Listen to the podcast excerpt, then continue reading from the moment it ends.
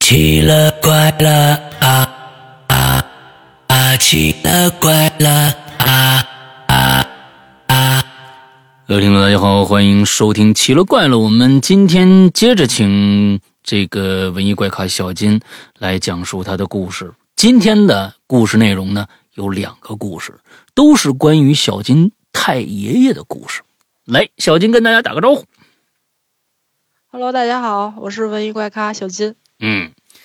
上个星期讲了四个故事啊，完了之后呢，其中三个故事是你那朋友的。哎，不过呢，我觉得以后啊，哎，可以，他他那边有什么能讲的故事，也可以经常来给我们分享一下。其实我是觉得，嗯，我一直对，呃，宗教，呃，各种各样的东西，我我。我保持着一个非常非常谨慎的一个态度，这个是我要必须说明的。就是说，其实呃，我并不是不信，我也不是说，因为他跟我离的，比如说道教也好，佛教也好，我觉得我更愿意相信宗教可能是一个劝人向善的这样的一个，呃，怎么说呢？嗯嗯，让人怀揣着美好人与人之间的一个美好呃关系，协调大家之间关系的这样的一个社会组织。有的时候我会这么想，嗯，那但是呢，确实宗教里面有各种各样的方式方法对抗，呃，宗教里面说的那些黑暗的东西。那我其实嗯第一个，我说实在我没有没有碰到过。那么，呃，我并不是不信，因为我必须，如果让我相信的话，可能可能是需要一个一个能够让我感知到的一个事例，能让我让我才能我我才能真正的相信它。但是我认为宗教所有的宗教都是与人向善的，这是肯定的。所以有一些歪门邪道太多了，就让很多的宗教其实背就是毫无怎么说呢，就背锅了。其实是这样啊，他们宗教其实被被一些假大仙儿什么这些人呐、替他们背了很多很多的锅，就让呃中国的中国的宗教有道教也好，佛教也好，嗯，都感觉是嗯、神神叨叨的，就就其实就是被一些各种各样的烂事儿弄的呀，真的是就有神神叨叨的，所以有的时候其实我觉得，嗯，比如说你的朋友那边是一个呃，就是嗯道家的一个人，其实我是觉得有的时候能不能讲一讲关于道家的，不一定讲这些神神怪怪的事儿。讲一些理念，可能会更让大家能够接受一些，也能够让大家，其实这也是咱们的传统文化嘛。咱们其实佛教都是外来的，只有道教是咱们中国自己的。嗯，能够讲一讲对对这关于这些文化上的事儿，我觉得也是好的，啊，好吧？这我我啊我，可以哎，啊，行，可以。我嗯我回来跟他说一下，然后让他给您录个小样儿，您先听听他讲的怎么样。行，没问是题，没问题老师啊啊。完之后，这个我也觉得跟咱们全部的咱们这些鬼友都说一下，嗯、如果能够讲一些文化性的一些东西的话，我就我很欢迎。啊，我很欢迎，不一嗯定就是说，哎呦，我是什么师傅怎么着跟鬼打起来了啊，什么这个那个的，那个呃，他不会做广告的，他哎哎他哎他不会做，他只是会讲一些大啊、他的一些经历。嗯嗯，嗯他说，其实其实就对于他来说，现在对于他来说。对于他最，他说他看这些东西，其实突然间出现还好，就嗯是反正就会给人一给人一种压迫感，嗯除此之外呢，就是对他最大的困扰，其实就是他，比如说他上班儿、下班儿或者办什么事儿，开车的时候，尤其是走那个高速公路啊，走那大马路的时候，哎呦他说他有的时候经常能看见他们，但是他又分不太清楚，因为就是很、啊车速很快嘛，有时候他又是是分不清是楚是是人还是。他说他他就有一次嘛，啊、一一几年一八年的时候，然后他跟他师傅还有师公，然后他们去道教啊、道教协会开会去，嗯，然后这个他开车开车带着他们就走那高架桥，嗯他说这人很，然后他说开着开着。开着开着，他看一个女的站在这个正正中心的这个位置，他说：“好奇怪，这人怎么呃冬天？他说怎么穿成就是穿夏那天么的衣单服薄，然后啊还这啊对，夏天就穿穿了一身儿这个连衣裙儿，嗯然后就这么站着，嗯就是那种好像跟失了智一样，就在那儿站着。他啊说这人好奇怪呀、还多危险啊！他刚说完，然后他师叔就说开过去，那不是人。哦，我哦这这个我我想到的是，我嗯万一在高架桥上，他看着一个人正长得就就站在马路正中间，他得急刹车，这后边可就撞上来了。这这个真的挺危险的。他关键是就是对在他的眼睛里边看到的另外一个一个能量体是跟真实的人类是一模一样的，他有时候分不清楚这两个人的真伪，是吧？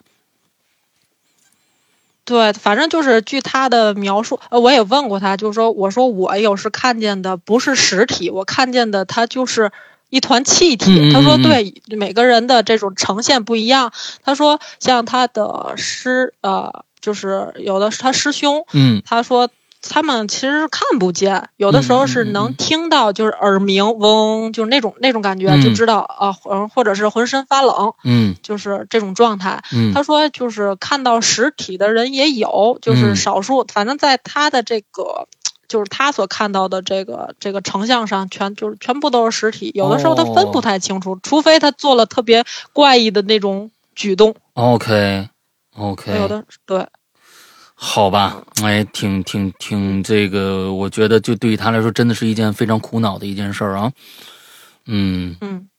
好吧，对，有时候开着车就急刹车，他也不是知道是不是人，是是是，对就就这个东西分不清楚啊，你也不能不刹车呀，这万一真的这怎么办呢？是不是？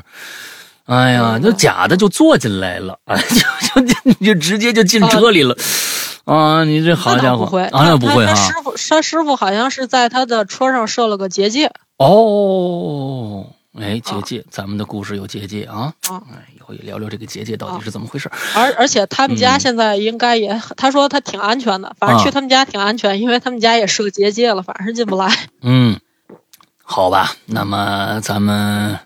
这个星期讲讲小金太爷爷的故事。那真的哦太爷爷的是 事，以前听的时候，我觉得这真的是一个传奇人物。哎呦，太有故事了。那要其实就有时候就想呢，每个人都在想，哎呀，我这过这一辈子呀，过得真的好平淡呐。你看看人家怎么着，你看人家那一辈子多丰富多彩。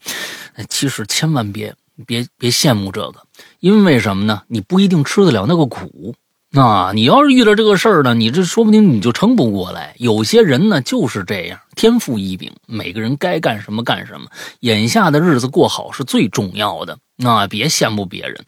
呃，我是觉得他太爷爷，那小金太爷爷，那真是奇人一位。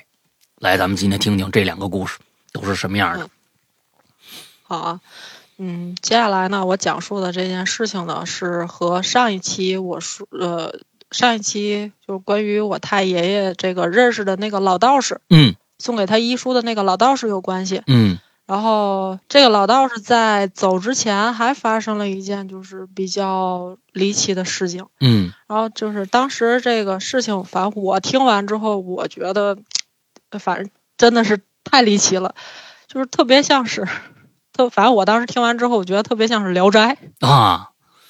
啊啊，但但但是我真的我我没有编啊，嗯嗯，这个这个个事情就是这个它怎么发生的，我就在给大家怎么讲述嗯啊。然后那个就是在我叙述的这个事这个这个事情当中呢，也没有对与错啊，嗯也没有对与错之分，嗯就希望大家不要评论，因为嗯家家都都如此。嗯就是你在你要是处在这个当时的那个大环境下呢，你很难去评判对与错。嗯就言归正传，言归正传啊。嗯。呃，对了，石阳哥，就是您上次问我这个，呃，我太爷爷就是这么长时间，嗯就是为什么没有回过家嘛？嗯，就是您还记得这事对儿吗？对对对对，给您说一下。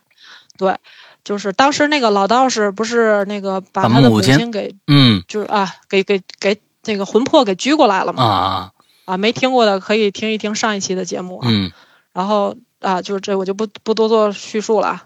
就是其实呢，他没回家是因为有原因的，两个原因。第一个原因呢，是因为在一九二零年以前呢，嗯他回过几次家，嗯回家的次数呢很少。嗯每一次回家呢，他都感觉特别的寒心。啊回家之后呢，就是到了家乡，然后和就家里的这个就是家乡的这些，就和他当年一块儿闯关东的这些同伴的家属呢，嗯就只有很少的几个几个家属去问我太爷爷他们家里人的这个下落。哦首先，呢，哦他就是无法面对这些死者的这个家属，因为就是你你也不能说啊，就是都因为那个大烟炮嗯嗯嗯，都没了，嗯你不能那么说，嗯就只能说他们到了海参崴之后呢，就都各自分开了，嗯，都分散了，下落呢也不是很清楚，然后嗯就安慰这些家属嘛，就说应该他们混的都还不错吧，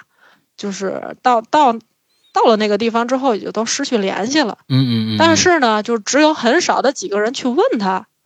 然后另一方面呢，绝大多数的这个家属呢，没有人问他们自家人的这个下落，哦，好像就是这些人呢，就在他们这生命当中就没出现过，也没存在过。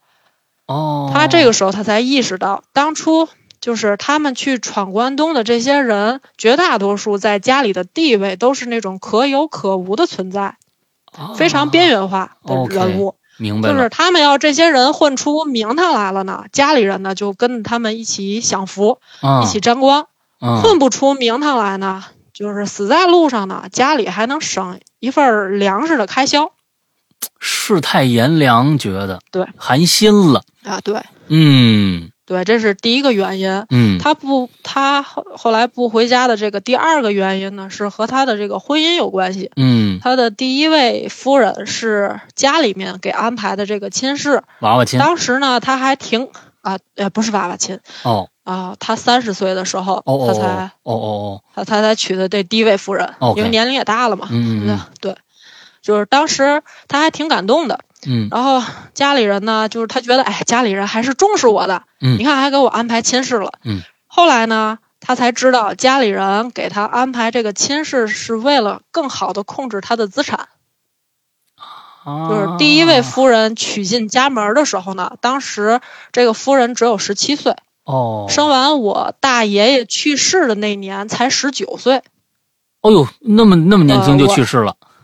对，哦，怎么怎么去世的呢？就是当时我太爷爷在外边做着生意，嗯赚钱养着一大家子人。嗯第一位夫人呢，就是被他们这个我太爷家里人活活的给气死了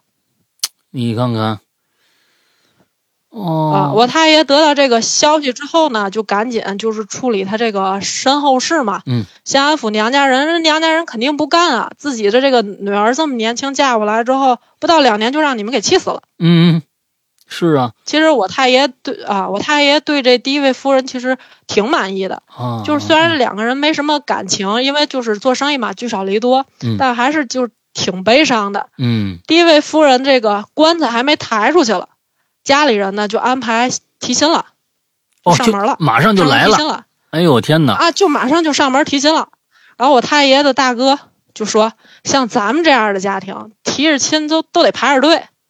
哎我太爷呦当时当就是真的，我太爷当时就是让他们照顾这，因为还有我大爷爷嘛，我大爷当时才嗯一、一岁嘛，嗯一岁多的孩子让他们就是在这个乡下照顾的，都皮包骨了，嗯站都站不起来，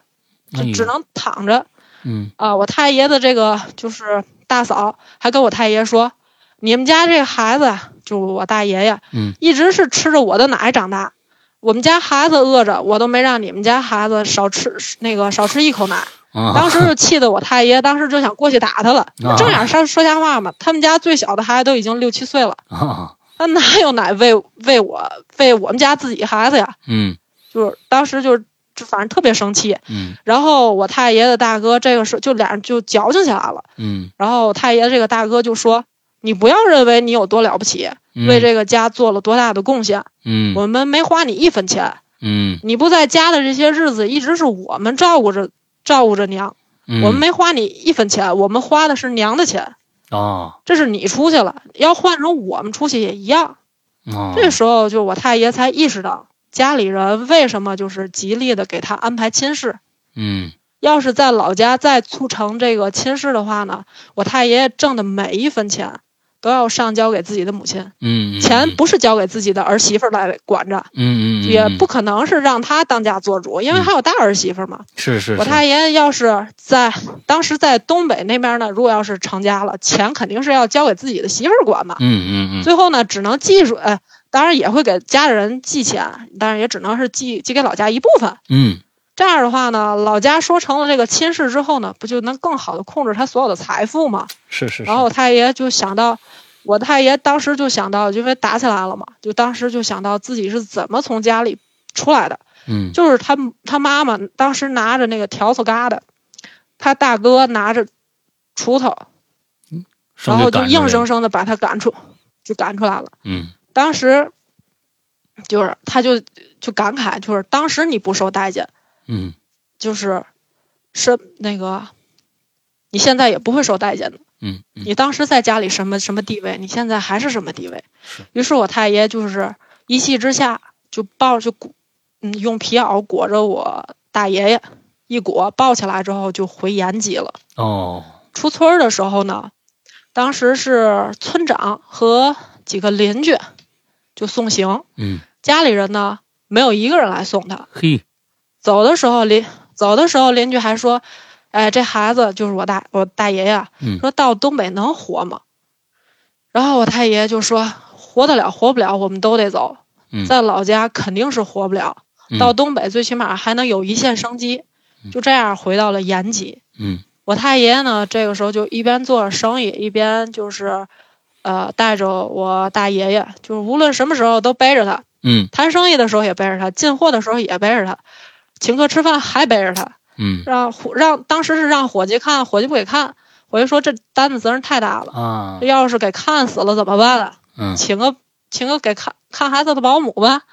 保姆一看孩子这样了，太然后瘦了就嗯就说我们我们不给看，这孩子肯定活不了啊。嗯嗯嗯，然后这个时候呢，商会的这个会长就挺欣赏我太爷爷的，嗯呃，也会做生意，情商呢也很高，然后八面玲珑，人长得呢也还不错，人品也还行。嗯然后会长呢就就有意啊，就想把自己的这个二女儿二女儿许配给我太爷爷，嗯嗯嗯呃，但是呢又不能自己去提亲，嗯就跟同仁们就说呀，有合适的啊给他张罗张罗，嗯自己一个人啊，就是你看带着孩子谈生意也不是回事儿啊。嗯同仁们一听就明白了，就是会长有意是想把自己的这个二女儿啊，就是说给我太爷爷。嗯当时会长的这个二女儿呢，十七岁，哟，那个时候那女孩结婚都早。是这个时候呢，我太爷呢就是已经三十出头了。嗯嗯，有个同仁呢就跟我太爷就说，就提这事儿，你该成了家了，就是自己一个人带着这个孩子呢，也不是回事儿。你看会长的这个二女儿行吗？要是行呢，我就给你提这个亲。嗯然后我太爷说，我还没见过这个会长的这二女儿了。嗯同仁们就就同仁就说啊，就说我见过会长的二女儿，嗯就识文断字，还能帮那个会长呢料理一些生意上的账目。啊我我太爷说那就提提吧，要不还也不知道人家愿不愿意。啊然后同仁就跟这会长说了，会长呢虽然就是心里很高兴，但是呢嘴上还不能说 出来，嗯说啊回家问问吧。嗯家里人呢还不知道同不同意呢。嗯回到家之后呢，他就把这事儿跟家里人就是商量了，跟家里人提了一个条件，就说啊这后妈不好当，孩子还这样，嗯成了亲之后呢，孩子要是死了，这个好听呃好说不好听，嗯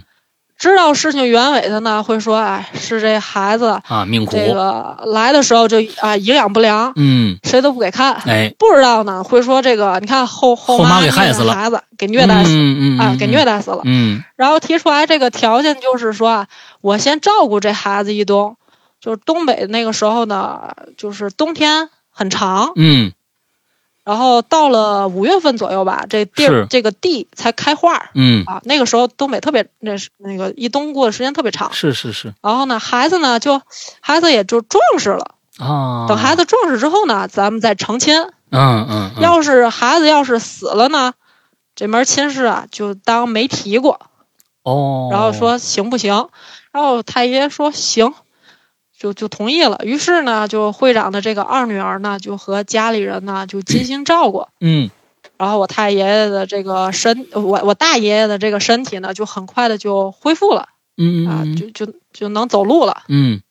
就到了春暖花开的时候，这我太爷就跟这会长的这个二女儿就成婚了。哦于是这个啊，于是这个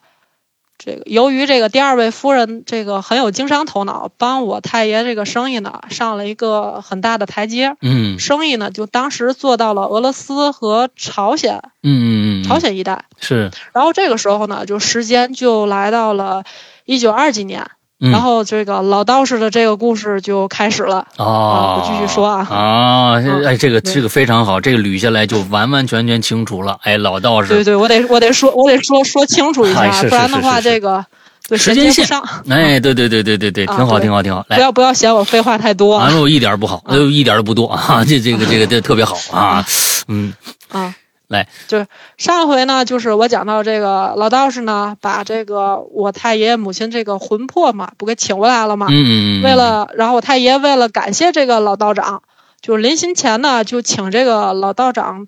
吃了个饭。嗯，席间的时候呢，我太爷就跟这个老道长说，说啊，道长有一个不情之请，嗯因为我太爷知道啊，就是一般这个道士啊都是十到九医嗯啊，十个里面应该是有对九个看懂病医术的嗯啊，对。然后呢，就说，就说啊，这我岳母啊，也就是说他这第二位夫人的母亲。嗯得了一种怪病，脖子后面呢长了一个砍头疮。哦，嗯啊，大家知道哈，就这砍头疮，砍头疮多大个儿呢？就跟吃饭的碗这么大，呵，嗯啊碗这么大。当时就请了很多有名的大夫，都看不好，也请了这个白俄的大夫。嗯然后大夫呢，就是呃不敢动，不敢给动刀，因为啊，就是离那个中枢神经线儿嗯嗯，嗯太近了，太因为近了，很因为他他对他脖子那位置有很多神经线儿嘛，嗯做手术呢话就怕上手术台你就下不来了。嗯嗯嗯嗯然后这个老道士就说，然后老道士就说哦，怪不得就是您家里啊这这么清静这几天。嗯原来这您那个夫人啊和孩子都去照顾您岳母了嗯嗯，啊、要是这样的话啊、一会儿这样吧，一会儿吃完饭之后呢，我跟您一块儿去看看啊、行吗？嗯然后我太爷说行。然后这个时候呢，吃完饭之后呢，呃，我太爷爷呢就跟这老道士一块儿去了这个他岳母家，嗯然后两家呢离着呢也不是太远，呃，到了我太爷这个岳母家之后呢，寒暄了几句，道长就说啊，先看看病人吧。然后这时候那个就把这个道长请到了嗯、这个岳母的这个房间里，嗯一开门呢，房间里呢就有一股很难闻的这种腐肉的味道，嗯，特别难闻那个味道。嗯，嗯，当时时他的他岳母什么状态呢？趴在了那个炕上，嗯因为那个砍头疮长在那个脖子的后边嘛，然后就躺不下嘛，你只能趴着啊，是是是，啊只能趴。因为当时他岳母，他当时他岳母的那个精神状态呢，时好时坏，嗯还发着高烧，嗯一会儿清醒，一会儿糊涂。然后道长呢就走到跟前儿，就看了看这个砍头疮。砍头疮上呢就已经已经破了，呃，在上面呢已经破了个洞，哦，挺大的一个洞。这个洞里呢，时不时还流着那个黑色的这个脓血。咦，从这个，嗯，从洞里呢就散发出这臭味儿，特别特别强烈的这种腐臭味儿。嗯这个时候道长看了看，然后道长就跟就和我太爷说，砍头疮我见过，但是这么大的砍头疮我第一次见，我先给他号号脉吧，嗯一搭脉，然后道长就眉头紧锁。过了一会儿，号完脉之后呢，就和我太爷从这个房间里出来了。嗯出来之后呢，跟我太爷爷呢就到了客厅，嗯道长呢就把所有人都支出去了，单独和我太爷讲，你岳母没病，没有病，嗯脉象正常，嗯，跟真正砍头疮的脉象不一样，哦，真正砍头疮是。真正的砍头疮，砍头疮是瘀症，嗯从中医里面指，就是说是指这瘀瘀症是那个淤积下来的毒。嗯嗯，啊，他这个是虚病，不是实病。哦，嗯，然后道长就说，呃，我得给你看看嗯，到底是问题出在哪儿，嗯他才得的这个病。嗯这样吧，先回你家，这里比较乱。到你家之后呢，就是比较清静，嗯然后他们俩就回家了。嗯道长到了我太爷家之后呢，这个让我太爷给他找了一个比较安静的这个房间，嗯，然后道长就跟我太爷说：“呃，我睡会儿觉，你不要打扰我。嗯有什么事儿呢？我睡醒之后，以后再说。我不嗯喊你，我我不醒，我不醒，不要喊我，啊？你也别喊我哎，啊。对，这道长摇人儿去了啊你你是你往后听啊。啊醒了之后呢，啊，醒了之后我自然会找你的。啊！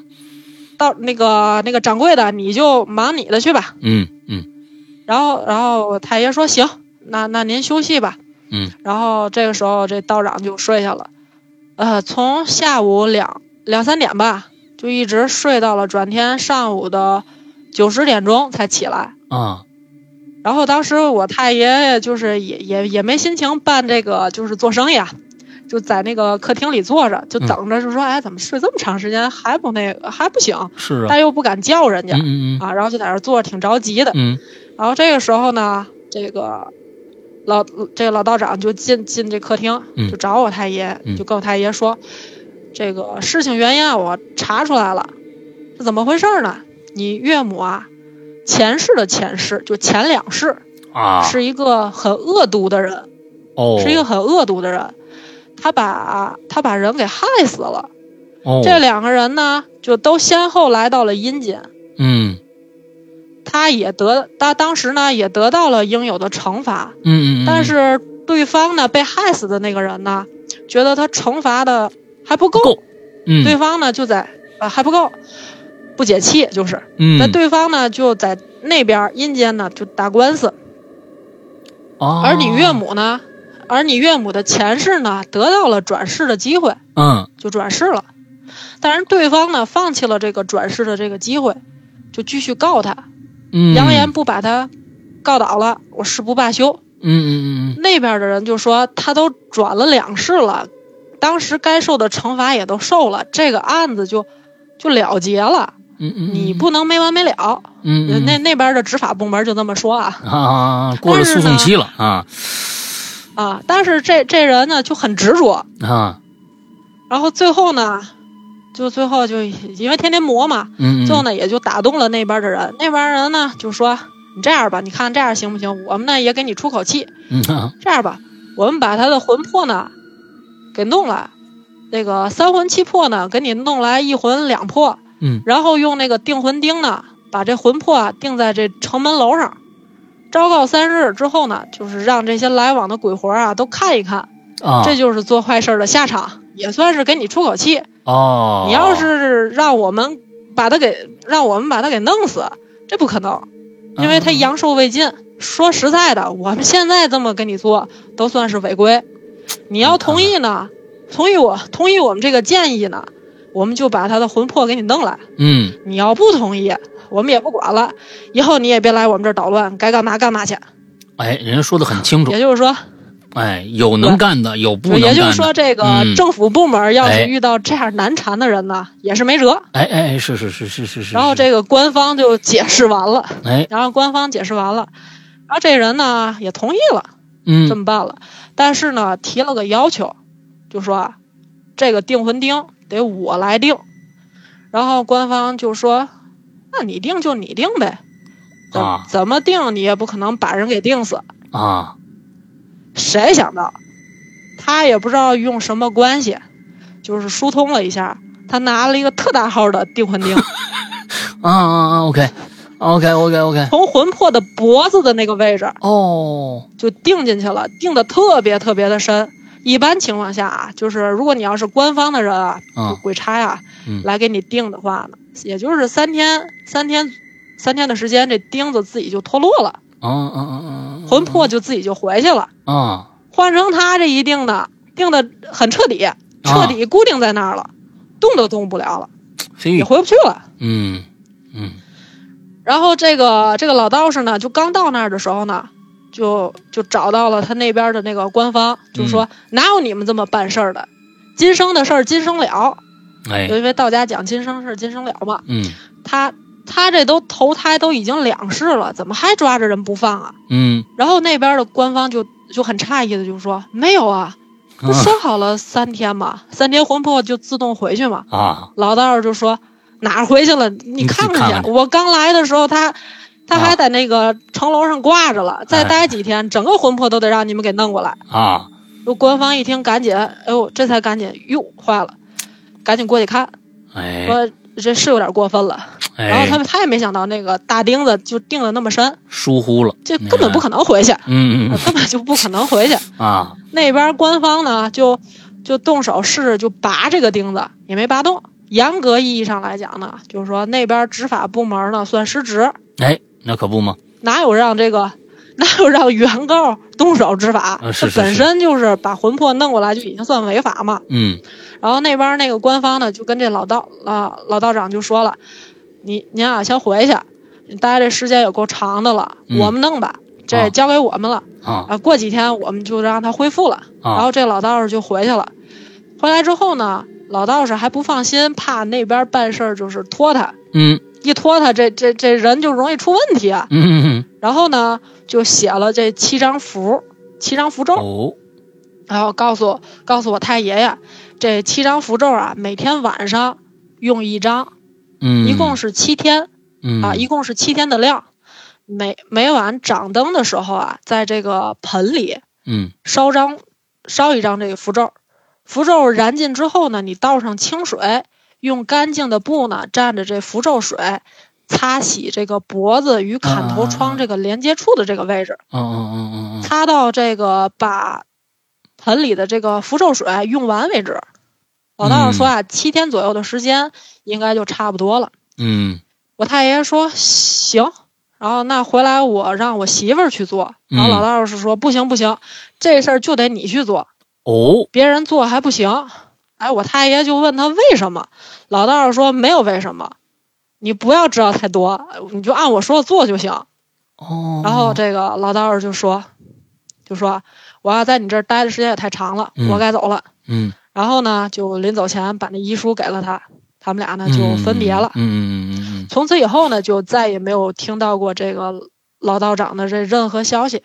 哎，道长走后啊，走了之后呢，我太爷就每天按照他道长说的那个流程去做，嗯每天用那个符咒水擦洗他这个岳母的这个砍头疮和脖子的这个连接处的这个位置。嗯擦到第七天的时候，擦着擦着，那个砍头掉疮了就没有任何征，没有任何征兆，啪嗒一声，砍头疮就掉到了那个地上那个盆里。嗯再看脖子的那个窗窗面啊，就嗯，是有拳头这么大吧。就是等伤口恢复之后呢，然后最后的那个伤疤就留下来，像一个钉子眼儿嗯大小的这么一个伤疤。哦。哎呦我天哪！就吊着一下，我够就就我我哆嗦了一下，啊，挺挺挺膈应啊！哎，你看这故事讲的多有意思呀！就是说，它确实有点像《聊斋志异》啊。那这个咱们这边和阴间那边，其实啊嗯差不离，哎，都有一个政府管着，啊，都有爱恨情仇，也都有这个执法不明的现象，是不是？哎，我这这这个这个有意思啊！我咱们反正是不是很像《聊斋哎，》？很是很像《聊斋》啊，是很像《聊斋》，但是我是觉得，这这要是真事儿的话，那我觉得是有道理的啊，这真的是有道理的，嗯，有意思，有意思。来，咱们接着，还有一个这这故事确，实是真事儿。反正就是真事儿啊。因为这，这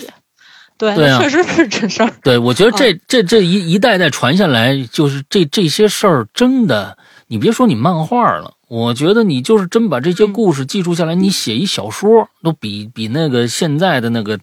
什么的那好看太多了，因为它是这真实事件这改要编真的，这要是写小，真要是写小说的话，基本上不用怎么改。哎，没他错，这本来他这些事儿就很像是小说。嗯嗯，我我、嗯我我我是真觉得嗯，给你提个建议，哎，你看看嗯谁你爸那边儿啊，哎，可可能知不知道的更全面？哎，咱真的把这事儿啊给他记录下来，这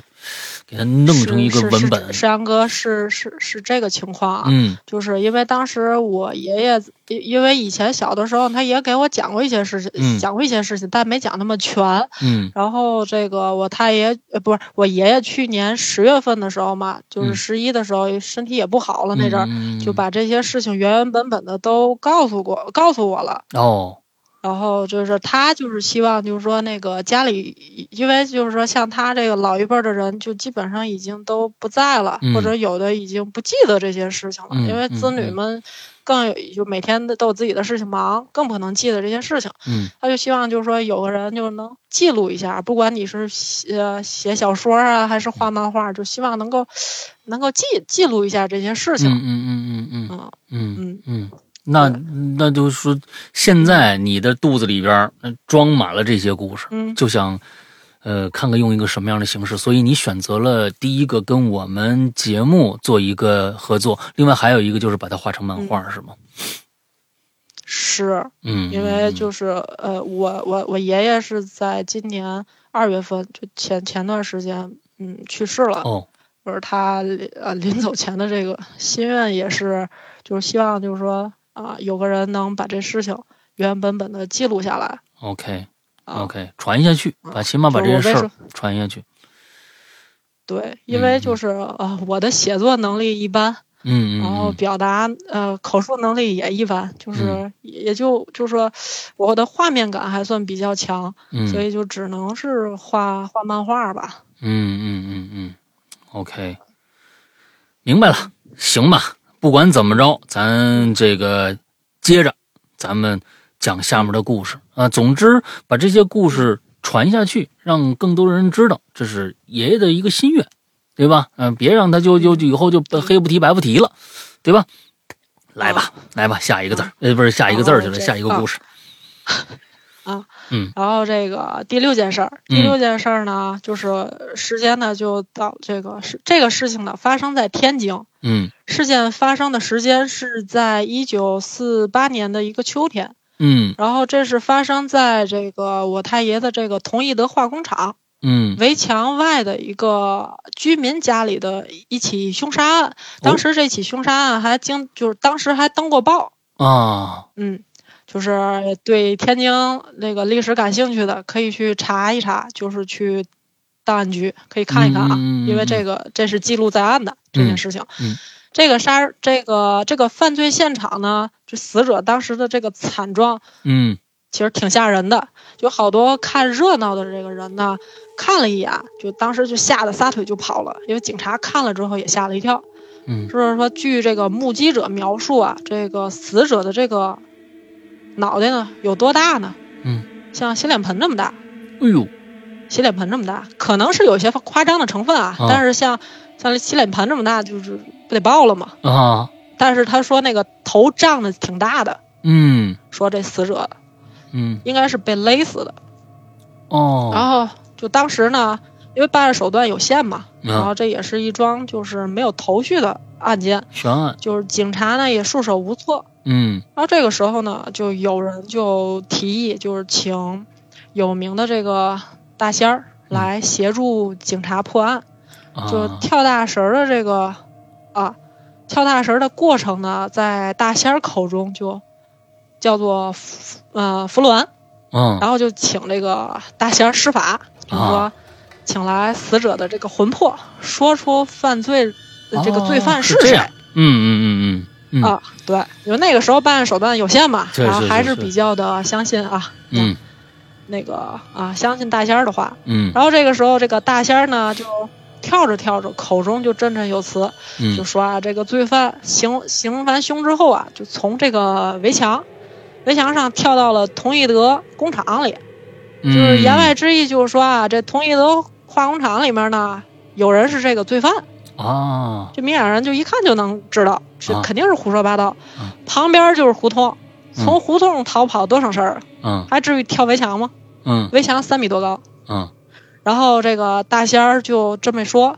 警察呢就到这个同义德这工厂去调查这件事情。嗯，警察呢就把这个看着不像好人的人啊，嗯就是看着在当时看着比较丑的这些工人，啊，就都给抓起来了。嗯然后呢，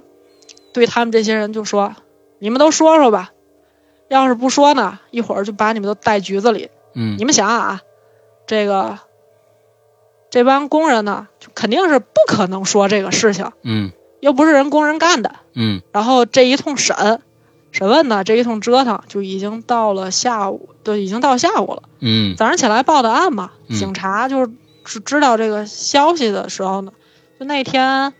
那天我太爷爷呢还没在工厂，嗯他出去谈生意了，嗯下午回来的时候，刚到这工厂门口，嗯，他就看见这个警察就要带着这帮工人就走，啊， 当时我太爷就说：“哎，怎么回事儿啊？”那个就问，然后警察就说啊，说这个有一起凶杀案，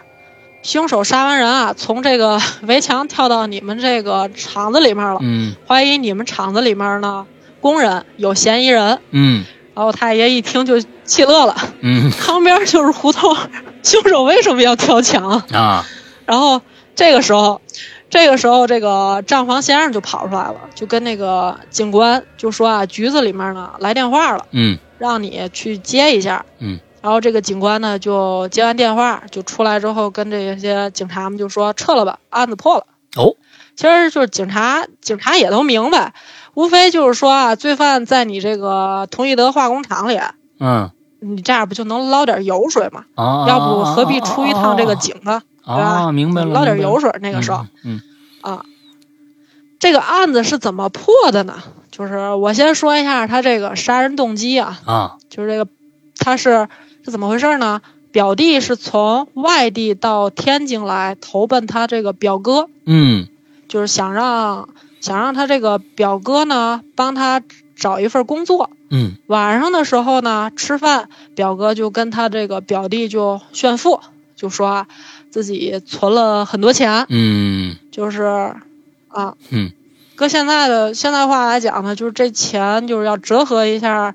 也就是一千多块钱左右吧。嗯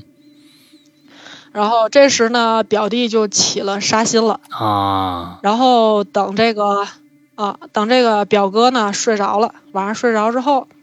表弟就用这个绳子勒死了这个，就是勒这个表哥。嗯但是呢，当时没给这个表哥勒死，表哥还在挣扎。 ，OK，当时表弟就心想，怎么还没勒死？这啊个时候呢，他就看见这个旁边呢有一个挺大的一个擀面杖，啊照着这个脑袋就狠狠地敲了一一棍子。啊表哥当时就不动了，然后表弟就继续勒，然后就把这表哥给勒死了。嗯表弟这个时候就拿拿着钱就跑了，跑到了这个天津这个西客站嗯买票，嗯去去了北京。天津的这个警察呢，把罪犯呢是从北京押回到了天津的这个警局。就嗯当时警察就审问这个罪犯，就说你怎么当时就警察很诧异，啊，就是说你买票都已经逃了，你怎么不往这个解放区跑呢？嗯只要你出了天津的这个地界儿，呃地界儿，然后那个随便一个车站呢下车嗯，就是解放区。嗯国统区的这个警察呢，当时是不可不可能是去解放区去破案的嗯嗯嗯啊。然后这个罪犯就说了，我是准备向西面解放区跑的，但是在买票的这个过程当中啊，一群人围着我，就我就挤不进去了，哦怎么挤、也都挤不进去，就给我挤出来了。我被挤出来三四回，嗯啊旁边呢卖那个旁边是卖北京车票的这个窗口，啊没人。啊哎，我一看就，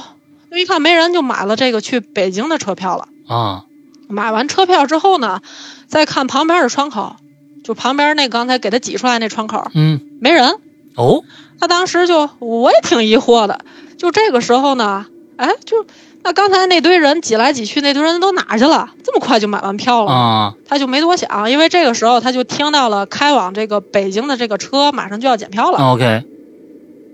啊，他呢就上了北京的这个车，到了北京，啊，下车这个下车之后呢，出出站口的时候，嗯哼，他说啊，还是一堆人围着我，当时啊我这个脾气就上来了，我顺势就拉过来一个人，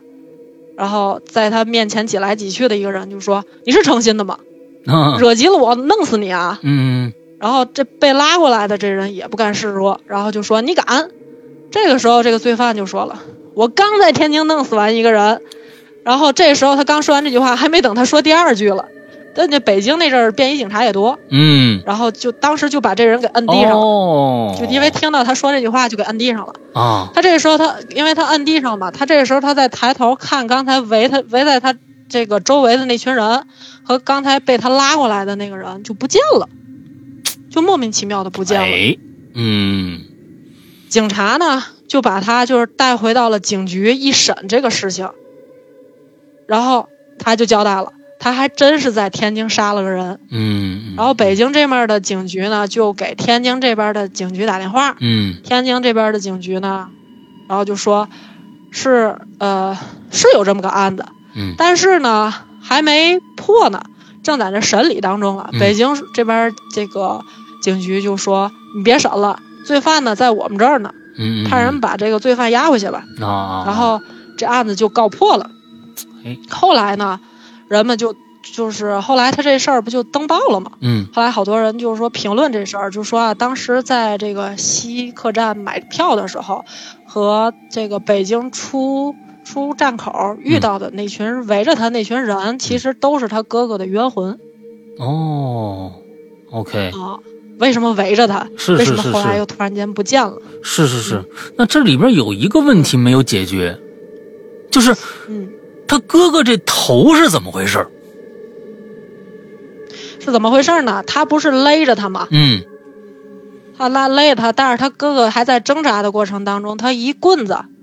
他一棍子不敲敲下去，可能是淤血呀、或者是怎么嗯着，哦然后就因为肿又了勒着肿出来他了其实是肿了，没肿的像洗脸盆那么大，但是肿的挺大的。 ，OK，明白了，明白了。大家啊这也是反正我没过见过啥，没吃过啥，反正看着这么一个，挺害挺害怕，出来就啊就以当讹传讹当。时的老百当当时的老百姓，你想这是看闲事儿的人也多，嗯嗯嗯然后这一传一啊一传十十传百的，越传越邪乎，是越是传越是邪乎。是其实有可能就是勒的肿了一些嗯嗯嗯，对对对对对啊。。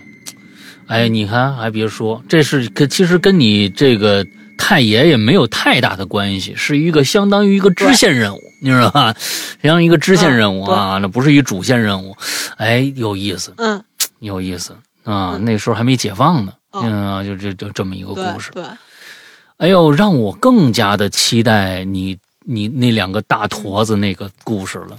啊！一个啊，年大轻大的时候，家别着急，等、嗯，啊再整理等整理我过段时间，我啊我整理整理，我得需要，因为嗯就是最近就是。嗯工作上面的事儿，还有忙这个，就是我太爷这个原型创作这事嗯儿、有点忙。没关系，没关系，我们等着，我们等着哦啊。嗯，这个我觉得嗯确实是需要更加的谨慎一些啊。你讲完了以后，我是觉得你还是要，首先你不管怎么着，你要在笔头上先大概把故事梗概记一个，记一个大概。我就这东西，嗯记忆这个东西，我现在可是真知道了。以前年轻的时候吧，总觉得好像别人跟我说的事儿，我一你跟我讲完了，我怎么会忘呢？现在我这个记性啊，嗯，真的是大不如从前了啊！你别给我讲一故事，我今天觉得哎这故事太太棒了，这么精彩，几个小小环节，你你你盖让我过三天，你再让我想，我我想不起来了啊！现在真的是嗯，尽尽量把它落在笔头上，每一个故事大概的一条线是什么，这样呢，你过去起码有个嗯提醒，嗯嗯有一个这么一个提醒。嗯，那行吧，今天特别感谢小金的再次到访，咱们期待下一次，哎，这整坨的这大戏的开锣，好不好？哎，好好准备一下，我们期待下一次的嗯咱们的这样的一个故事，好吗好， ？OK。特别感谢小金，那今天的节目到这儿结束，祝大家这一周快乐开心，拜拜。拜拜。